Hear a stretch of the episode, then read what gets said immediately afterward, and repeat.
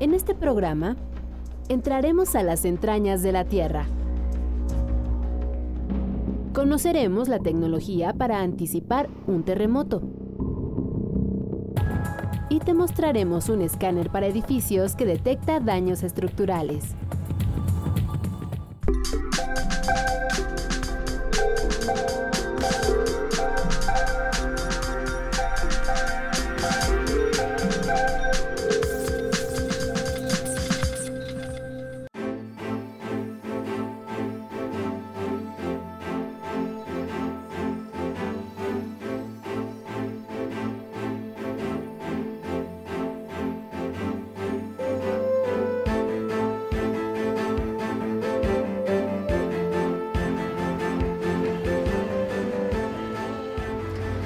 El jueves 19 de septiembre de 1985 a las 7.19 de la mañana se registró en México un sismo de 8.1 grados en la escala de magnitud de momento.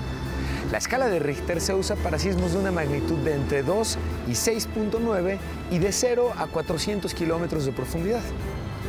Con una duración de poco más de dos minutos y movimientos oscilatorios y trepidatorios, tuvo un tiempo y potencial destructivo suficiente para arrasar con cualquier ciudad. Por eso la comunidad internacional supuso que la capital de nuestro país estaba en ruinas y mandó ayuda de inmediato. Sin embargo, y a pesar de una réplica de 7.9 grados al día siguiente, la ciudad tuvo daños menores si consideramos el tamaño y la antigüedad. La tragedia más grande en la historia moderna de México nos llevó a la necesidad de crear una cultura preventiva ante el riesgo de futuros terremotos. Yo soy Emilio Saldaña y te doy la bienvenida a Factor Ciencia, donde visitaremos y conoceremos algunos de los aspectos de este evento que se dio hace 28 años. Bienvenidos.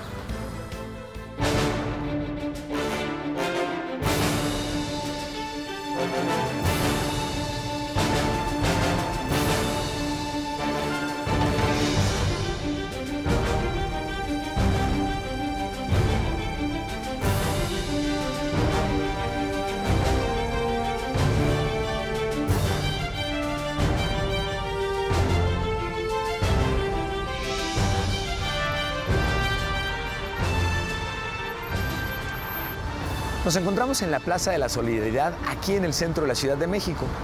Aquí se erigía el Hotel Regis, un hotel emblemático de nuestra ciudad y que fue uno de los edificios que se derrumbaron con los sismos del 85. Los sismos son movimientos bruscos de la corteza terrestre que la mayoría hemos experimentado. Los más comunes son de dos orígenes, volcánico, si se debe a la energía liberada por el magma del interior de la Tierra, o tectónico, cuando son causados por la fricción en los límites de las placas tectónicas que dan lugar a movimientos de reajuste en el interior y en la superficie de la Tierra. La naturaleza y la vibración que producen depende de la ubicación de donde se generan, llamada hipocentro, y del epicentro, o punto de la corteza terrestre desde donde se transmiten las ondas sísmicas. Vamos a ver cómo la sismología estudia, clasifica y divide estos fenómenos geológicos para procurar que sus efectos sean menos nocivos para la humanidad. Vamos a ver. Los días es posible encontrar evidencias que muestran cómo es que la Tierra es un planeta vivo, con lluvias, ciclones, sequías, nacimientos de volcanes y erupciones. En las entrañas de la Tierra también ocurren procesos internos que provocan fuertes sacudidas como estas. Son los sismos o terremotos. Es un proceso importante. Nos dice que el planeta está vivo y tendremos que aprender a vivir con estos fenómenos si queremos estar en la superficie del planeta. Esta es su explicación. Al interior de nuestro planeta hay un núcleo incandescente que hace circular magma constantemente, a una temperatura entre 9000 y 10000 grados centígrados, más caliente que la superficie del Sol. Ese material de rocas y lava se agolpa todo el tiempo en las 12 placas tectónicas que conforman el suelo esférico de la Tierra y que son similares a una gran cáscara. Al acomodarse entre ellas, se producen los terremotos. Entrando una placa por debajo de la otra, el movimiento se atora, se traba la placa, queda atorada por el peso, por el calor, por la rugosidad, por muchos aspectos y continúa el demás material empujando a tratar de moverla. Cuando se acumula suficiente fuerza capaz de romper y fracturar la roca, hay un fracturamiento, se rompe, entra a la placa y es cuando se produce el sismo. México es un territorio susceptible a estas grandes sacudidas. Una de las experiencias más aleccionadoras la vivió el 19 de septiembre de 1985, cuando el suelo trepitó como consecuencia de un sismo de 8.1 grados Richter. Causó una gran devastación. Se desplomaron 30.000 edificaciones y murieron entre 6.000 y 10.000 personas. A la fecha no se ha presentado un movimiento tan intenso como ese, aunque hay quienes piensan que esto es algo atípico, en realidad es de lo más regular, y lo más probable es que continuará ocurriendo en otras áreas del territorio durante cientos de años más, puesto que México está localizado sobre los límites de cuatro placas tectónicas, la norteamericana, la del Pacífico, la de Cocos y la del Caribe. Ante esto, a la ciencia de nuestro país no le queda más que desarrollar mejores estrategias para convivir con los sismos cotidianos.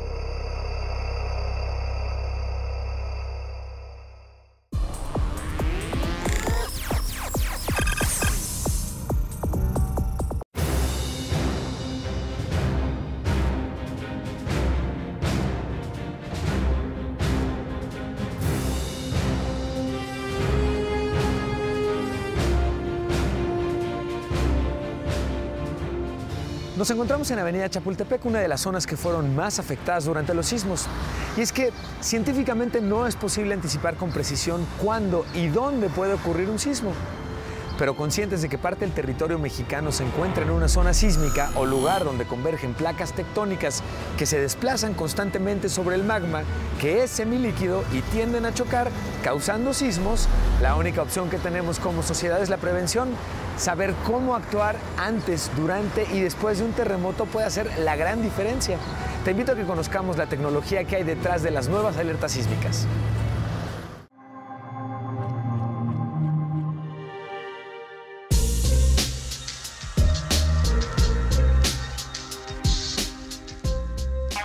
Este sonido puede salvar tu vida en caso de un sismo.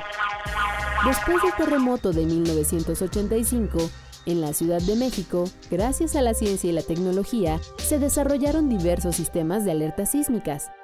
La más importante es la del Centro de Instrumentación y Registro Sísmico, que cuenta con 12 estaciones sismológicas en la costa de Guerrero. Cuando ocurre un sismo arriba de 5 grados en la escala de Richter, se emite una alerta por radio hasta la estación central en el Distrito Federal, la cual manda automáticamente avisos de alerta sísmica que se difunden en los valles de México y Toluca para anticipar hasta 50 segundos la llegada del movimiento telúrico. Ahora las alarmas sísmicas también se encuentran en dispositivos móviles como celulares, tabletas y laptops. Entre las más utilizadas se encuentra la alerta sísmica DF, que es compatible con iOS, Android y BlackBerry. Otra de ellas es la aplicación Urban DF. También hay un sistema de alerta sísmica que puede enviar un aviso a tu celular segundos antes de que ocurra un sismo en el Distrito Federal. La creó un investigador politécnico. El principal objetivo es salvar vidas con este sistema de que a la mayoría de las personas le llegue un aviso con tiempo anticipado y puedan salvaguardar su integridad física. Funciona mediante enlaces satelitales que envían la alerta del epicentro a las ciudades en fracciones de segundos por medio de un mensaje de texto. Y hacemos solo un enlace desde el epicentro donde se genera un sismo hacia la distribución de la alerta sísmica. Es por eso que nuestro sistema ofrece como mínimo de 60 o máximo 200 segundos de anticipación. La Escuela Superior de Física y Matemáticas del Politécnico ha instalado sus propios sistemas de alerta. Esta funciona detectando las primeras ondas sísmicas que llegan a la Ciudad de México y emite una alerta que se transmite por Internet. La red de Internet eh, cubre prácticamente todo el mundo, en particular cubre toda la zona metropolitana y entonces es importante aprovechar esa infraestructura. Justamente nuestra filosofía es aprovechar lo que ya está instalado. A 28 años de tan devastador fenómeno natural, los avances científicos y tecnológicos ponen a tu disposición varias opciones de alertas para mejorar tu seguridad.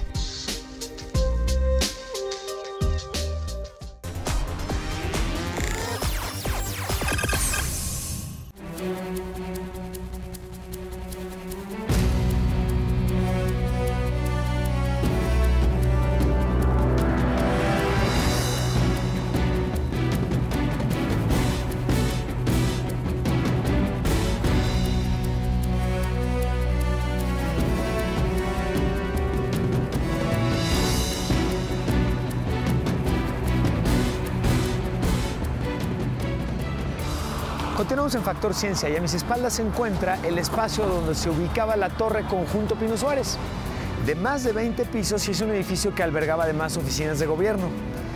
Del mismo modo que la tecnología médica permite descubrir padecimientos graves en pacientes que aparentan estar saludables, egresados de la Escuela Superior de Ingeniería y Arquitectura del Instituto Politécnico Nacional, apoyados en tecnologías como el ultrasonido, realizan estudios de mecánica de suelos, análisis de muestras en laboratorio para medir la resistencia de materiales y el escaneo de estructuras metálicas para calcular el grado de riesgo de edificaciones, tanto modernas como antiguas. Chécalo. La Escuela Superior de Ingeniería y Arquitectura Unidad Tecamachalco cuenta con un laboratorio donde se analizan muestras de concreto para conocer su resistencia. También tienen escáneres que a manera de radiografías traspasan el material pétreo y permiten medir el grosor de las varillas, así como su cantidad y armado. Antes, para revisar los edificios, había que romper y excavar a fin de determinar el tipo de cimentación y armado de estructuras. La tecnología ha cambiado mucho y ha avanzado mucho en los últimos años para esa detección de, defectos o de errores sobre la estructura. Por ejemplo, hay extracción de corazones en el concreto.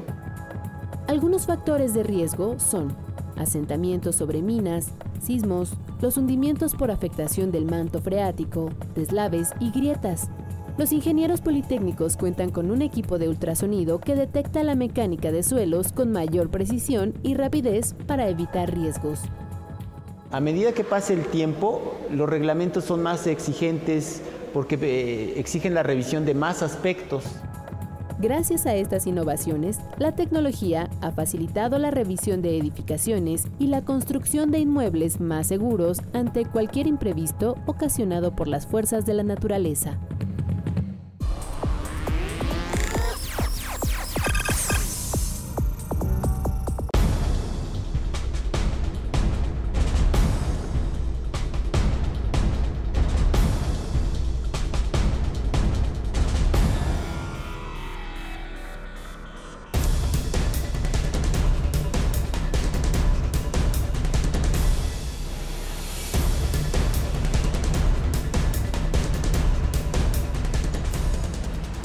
El Centro Nacional de Prevención de Desastres, el CENAPRED, apoya al Sistema Nacional de Protección Civil, el CINAPROC, en su función de promover la aplicación de las tecnologías para la prevención y mitigación de desastres, impartir capacitación profesional y técnica sobre la materia y difundir medidas de preparación y autoprotección entre la sociedad.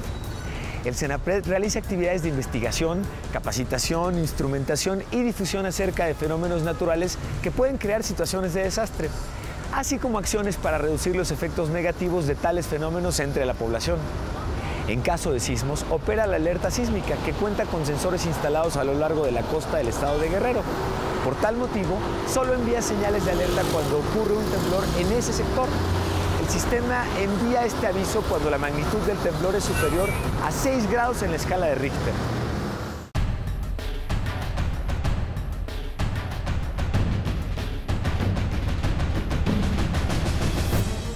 Laboratorio de protección civil opera desde 1990. Sus investigaciones han servido para normar y reglamentar las construcciones y calidad de los materiales, principalmente los empleados en las viviendas de bajo costo y recintos escolares, con la finalidad de salvaguardar el bienestar de sus habitantes ante cualquier fenómeno de la naturaleza como un sismo.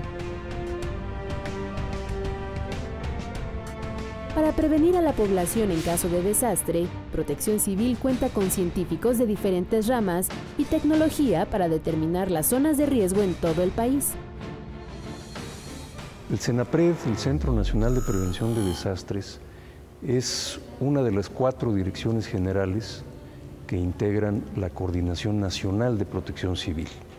Propiamente es el brazo técnico, es el lugar donde se tiene la labor, se desarrolla la labor de hacer investigación, de hacer el monitoreo, la difusión y la capacitación acerca de los fenómenos naturales y antrópicos que afectan a la sociedad. El CENAPRED trabaja conjuntamente con universidades, secretarías de Estado y centros de investigación para elaborar mapas, pronósticos y así prevenir a la población de riesgos mayores. Bueno, uno de los elementos más importantes del Centro Nacional de Prevención de Desastres es este laboratorio de estructuras grandes, que es una nave muy grande en donde podemos construir y ensayar especímenes a escala real. El CENAPRED cuenta también con el Laboratorio de Instrumentación Sísmica y Monitoreo Volcánico, que se encarga de observar la emisión de gases, fumarolas y cualquier actividad que presente el Popocatépetl las 24 horas del día.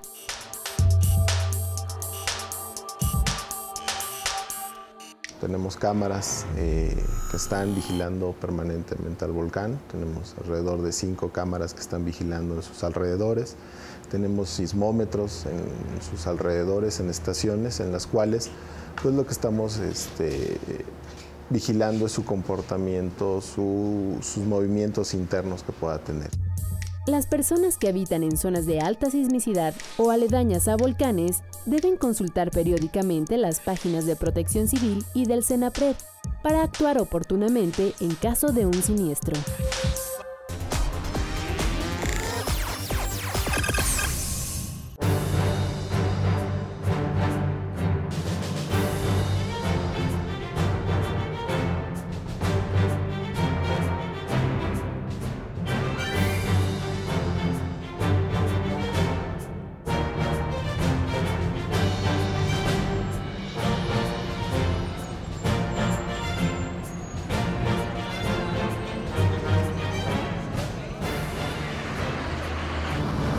En el centro histórico de la Ciudad de México hubo varios derrumbes fatales. Los hoteles Regis y del Prado, ubicados en Avenida Juárez, quedaron inservibles. Sobre Paseo de la Reforma, en el Hotel Continental, se desplomó. El cine Roble quedó inservible y posteriormente fue demolido. Hoy se encuentra en ese sitio la nueva Cámara de Senadores. Alrededor de 70.000 estructuras resultaron con daños parciales o totales. Durante los seis meses siguientes se demolieron aproximadamente 150 edificios en toda la ciudad.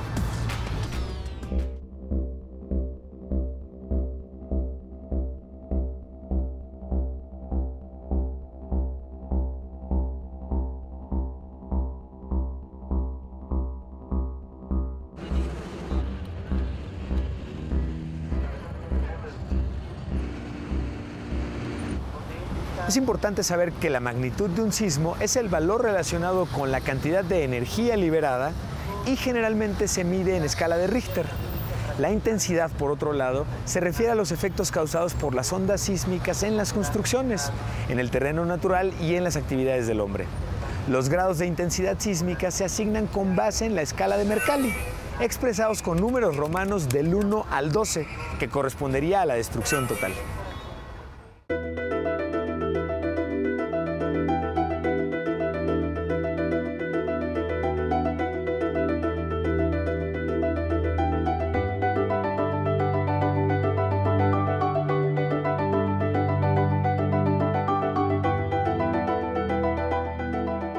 Las zonas volcánicas y sísmicas más importantes del planeta se encuentran en el cinturón de fuego del Pacífico y parte de este cinturón llega a las costas del Pacífico de las costas de la República Mexicana. De acuerdo con el Instituto de Geofísica de la UNAM, en México hay 10 volcanes activos, entre ellos el Popocatépetl ubicado entre los estados de Morelos, Puebla y México, el Paricutín en Michoacán y el Nevado de Toluca pero el que registra mayor actividad es el de Colima, también llamado de fuego por sus más de 40 explosiones en los últimos 500 años. Para los vulcanólogos, el monitoreo de la actividad de un volcán como este arroja información muy importante para poder evitar daños a la población en caso de una erupción de gran magnitud y los consecuentes sismos. Vamos a conocer más acerca de esta importante labor.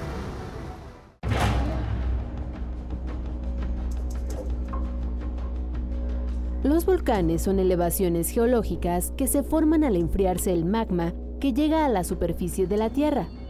Están constituidos por minerales formados en el interior del planeta a decenas o cientos de kilómetros, en condiciones de presión alta y a temperaturas de alrededor de 1200 grados Celsius. Este material incandescente, al cambiar de temperatura y presión, se fragmenta y es lo que conocemos como material piroplástico. Cuando sale como derrame, es lo que conocemos como lava. Al endurecerse, se forman las rocas y arenas que permiten el desarrollo de suelos ricos en nutrientes. Las erupciones volcánicas se asocian con desastres, por eso es importante estudiar los volcanes mediante monitoreos constantes.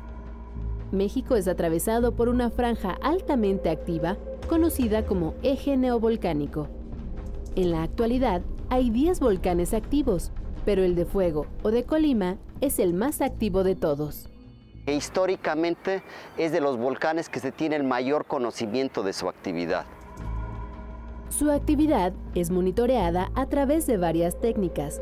La más común es la medición de sismicidad, movimientos generados a la salida de magma.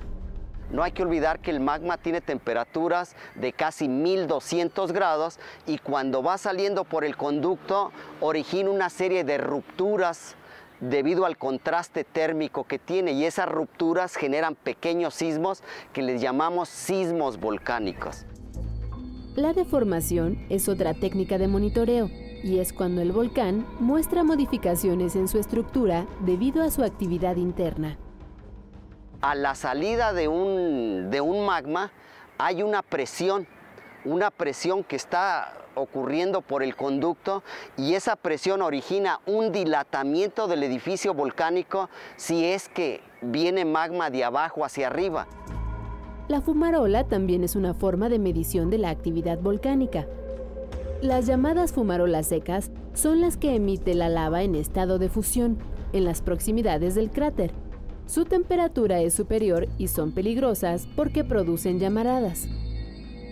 Las fumarolas ácidas no son tan calientes, se encuentran a temperaturas aproximadas de 300 grados Celsius y emanan gran cantidad de vapor de agua. Las fumarolas alcalinas son relativamente más frías, pues alcanzan los 100 grados Celsius. Las fumarolas frías son casi imperceptibles debido a los pocos grados Celsius que alcanzan. Estas fumarolas son monitoreadas a través de cámaras ópticas y térmicas, con lo que se relacionan todas las técnicas. Que permiten estar observando la temperatura que proviene desde la parte superior del volcán y eso nos permite correlacionarlo con los parámetros físicos de sismicidad, de formación. Así es como los especialistas saben que el domo de este volcán ha crecido en los últimos seis meses y que registra más de una docena de explosiones diarias.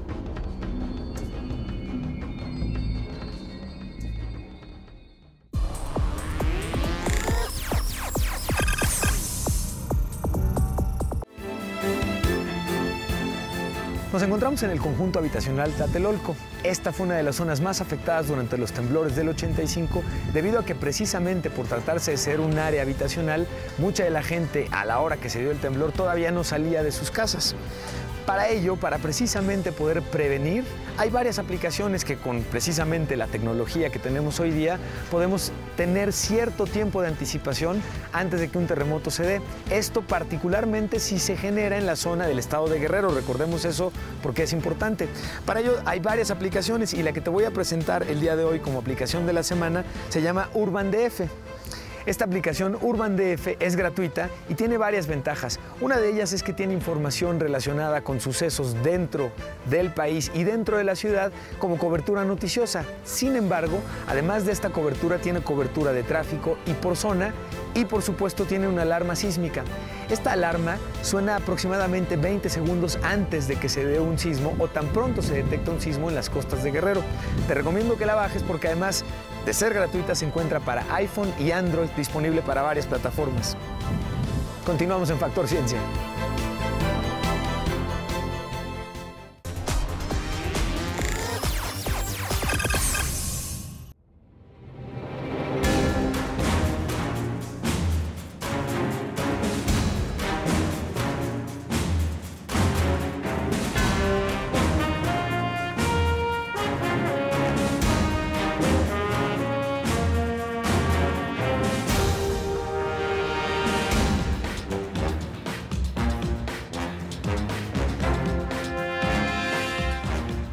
Desde aquí, desde Tlatelolco y particularmente desde el memorial que se creó en recuerdo de las personas que perdieron la vida en los sismos del 85, te doy las gracias por acompañarnos en este programa.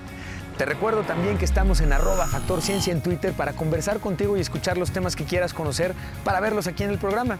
Yo soy Emilio Saldaña y nos vemos en el próximo Factor Ciencia.